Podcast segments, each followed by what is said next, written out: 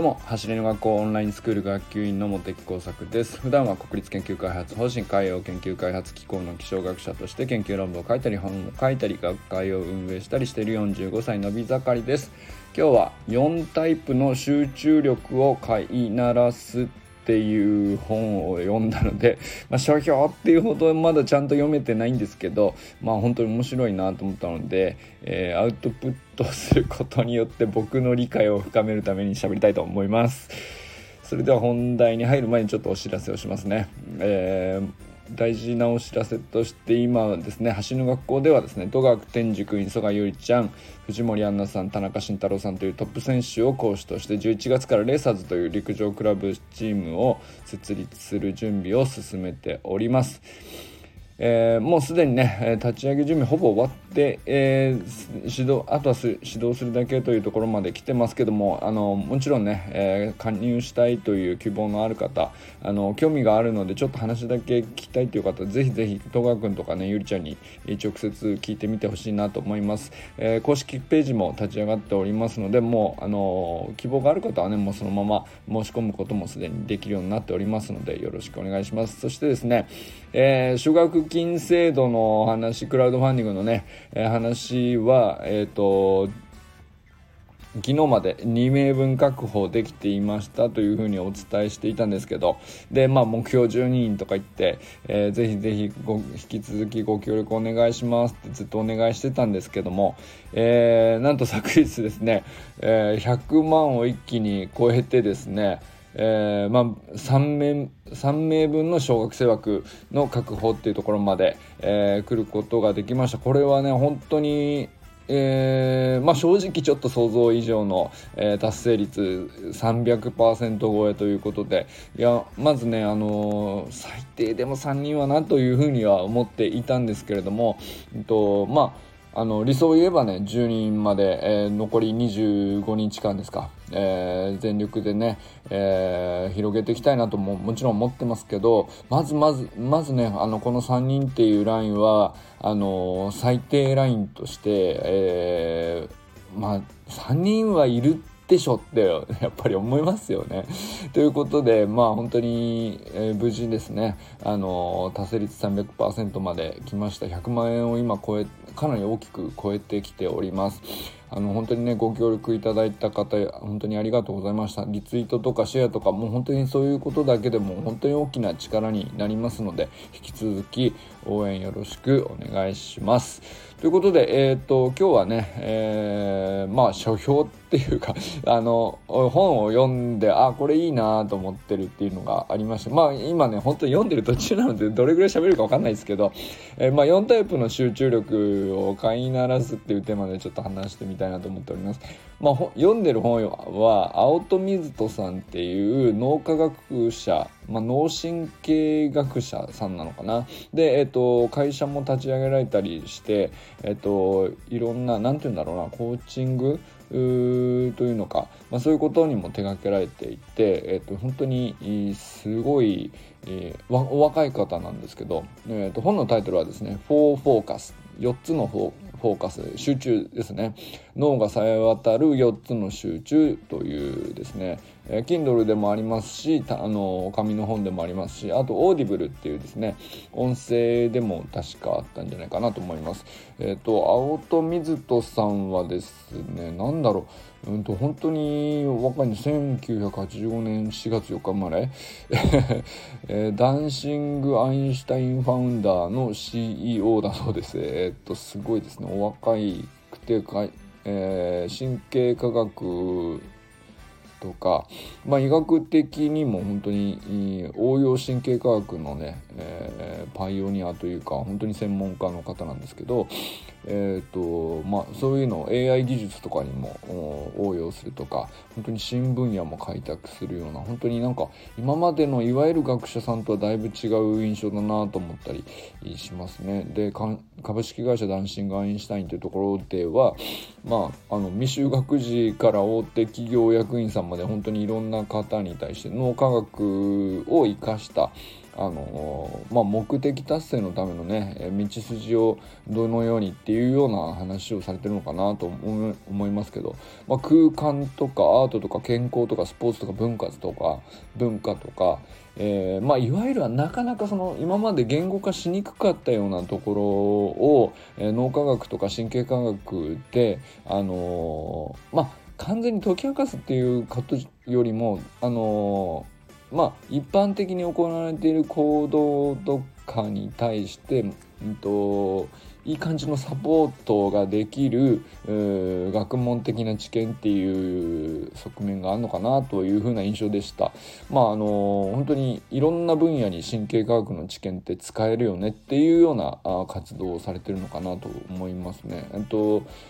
まああのネットで探すといろんな記事も普通に無料で読める記事たくさんありますしもうそれだけでもすごく面白いなと思いますけれどもまあちょっとせっかくなんで、えー、本読んでみようと思ってまあざっと流し読んでるような感じの段階なんですけど、まあ、ざっといくとあの4つの集中のタイプがあるよっていう話だけを知っておくだけでもなんか面白いなと思ったんで、えー、まあじゃあ4つって何なのっていうのをざっくり、分けてえっ、ー、とまあ橋の学校で行くとどういうことに当てはまるのかなみたいなの僕の印象です。あのちゃんと当たってるかどうかはあの定かじゃないけどでもねあの皆さんも是非あ集中ってあるとかないとかあのよく言いますけど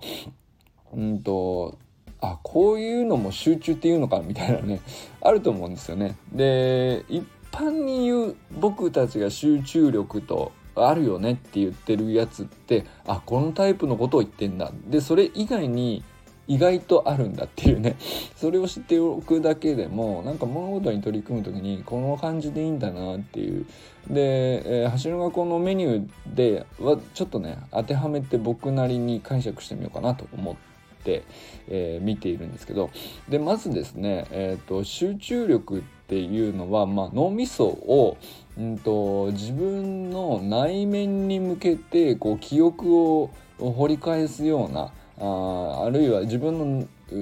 の脳みその中だけで、えー、目を閉じて、えー、想像を膨らますようなそれを内側にっていう表現をしていますねこの本では。で逆に内側じゃなくてじゃあ外側って何なのかっていうと自分の外部にあるもの情報文字なん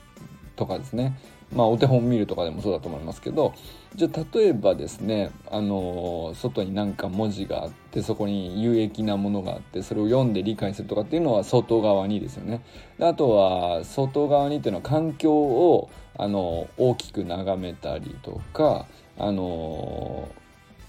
まあ、景色を眺めるとかも外ですよね。それはあのそれで例えば狭く集中することもあれば広く集中することもあるっていうので、えー、まあ、内側にも広内側にも外側にも狭くと広くと両方、えー、集中というものがあってですね。でってことはまあ 2×2 なんで4タイプありますよねっていう話ですね。で、まあ、ちょっと順番にいくと 外に広くっていうのは、えーとまあ、外側の世界をこう自分の内側にはないもの外側の世界を認識するということなんですけど大きく認識する、えー、集中なんですね。で集中っていうからにはあのまあなんか、えー、その何かに対して、えー、たけたけた能力を発揮するっていう感じとしてあのイメージできると思うんですけど、えーと、全体をぼやっと見ていて何が集中なのって思うじゃないそれ普通あんまり集中ってイメージないと思うんですけどあのぼやっと見ていると小さな変化が例えばどっかがちらっと動いたっていう時にその変化に対して敏感に反応するとかっていうことができるんですね。それって、えーと、全体をしあの大きく見ていないと小さなあ動きに対して気づくことができないですよね。でもそれは一つの集中ということができていなければ小さな変化を察知することはできないんで、えー、それも集中のタイプだとつまり外に広く集中しているという状態だということなんですね。でそれを名付けると俯瞰集中と、まあ、大きく見るという意味ですね俯瞰っていうのは。俯瞰集中っていうふうに言うみたいですね。で、えっと、外に狭くっていうのはいわゆる例えば本を読むとか教科書を読むとか、えー、まあ活字情報を読んでね読み取って理解してみたいなことですね。これいわゆる勉強っぽい感じだなと思う。これをね、えー、みんなが集中力って呼んでるやつ一番こうイメージ近いんじゃないかなと思ったんですけど外に狭く、えつまり入門集中っていうふうに言うらしいんですけどあのまあ一つのテーマを決めてたりとかあの、まあ、課題を決めたりとかそういったものに対して、えー、情報を外から取り入れて、えー、脳みそに解釈させる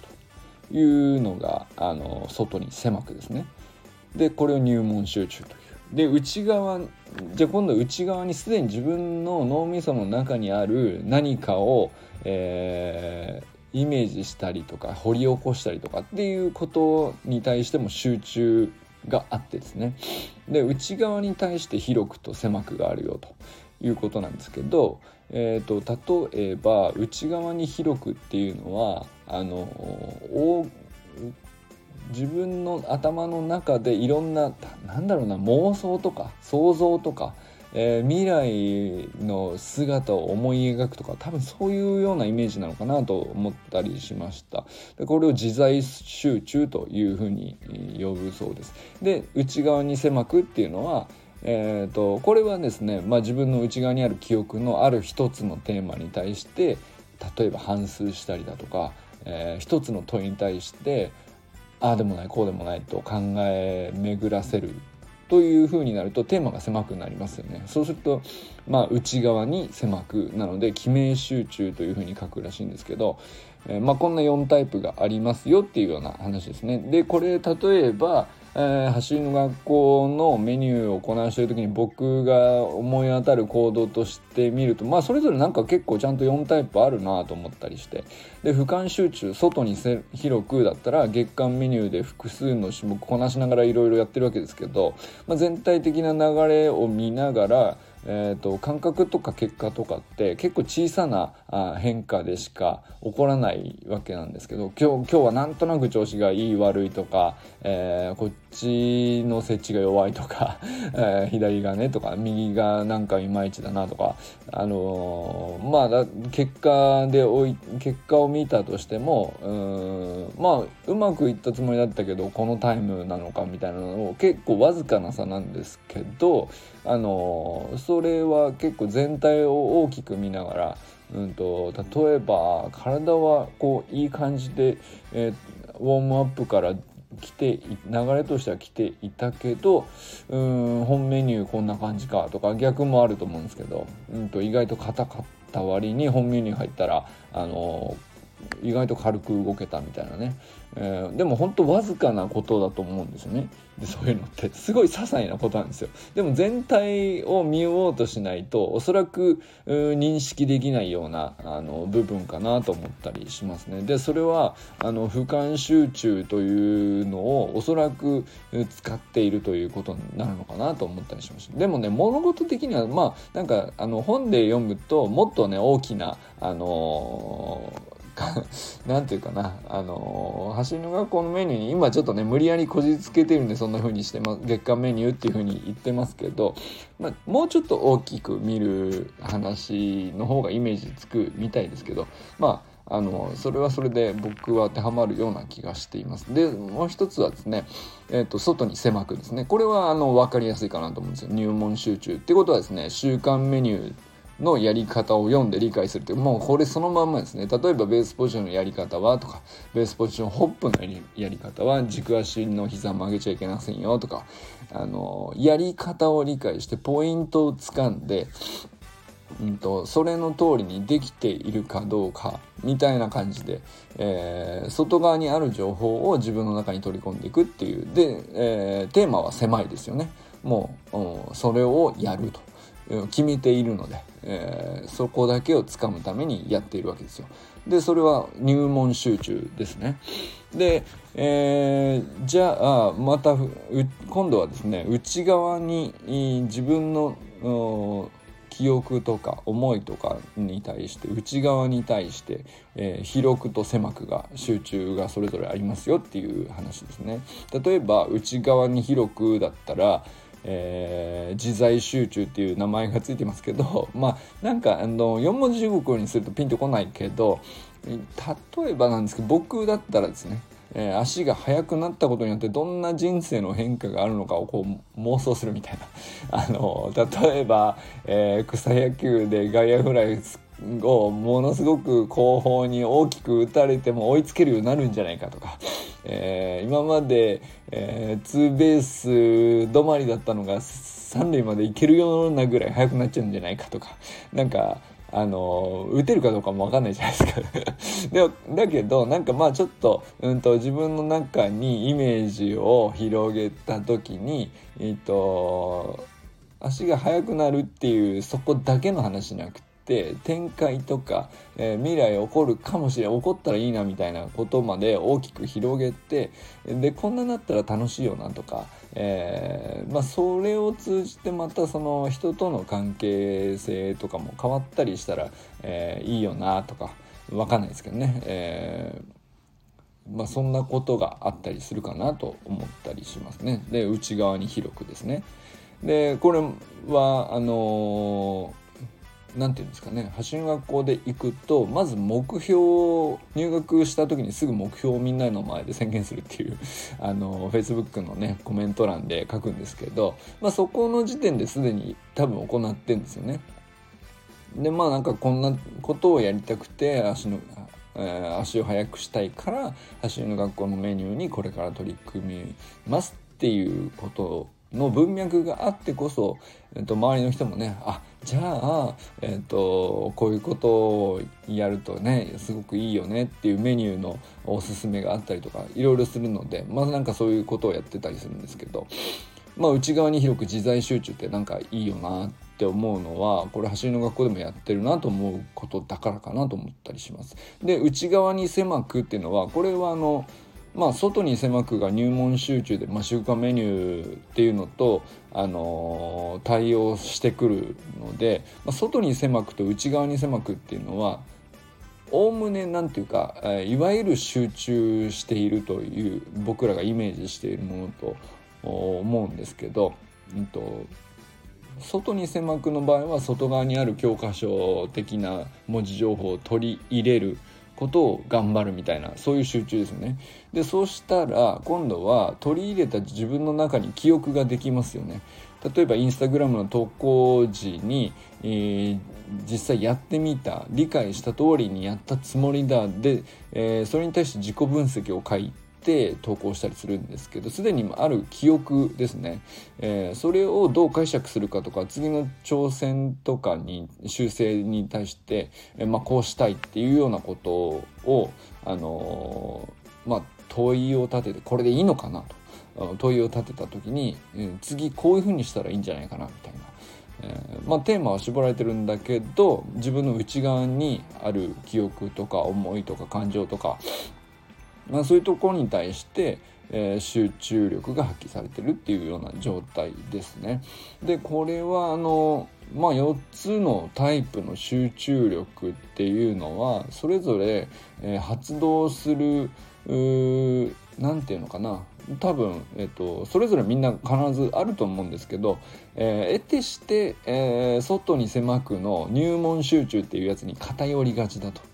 まあまあなんか わかる気がしますね。でこれが、えーと、入門集中があのうまくいかないということで集中力がないっていう風に自分を責めてしまうみたいなよくあるなと思ったりするんですけど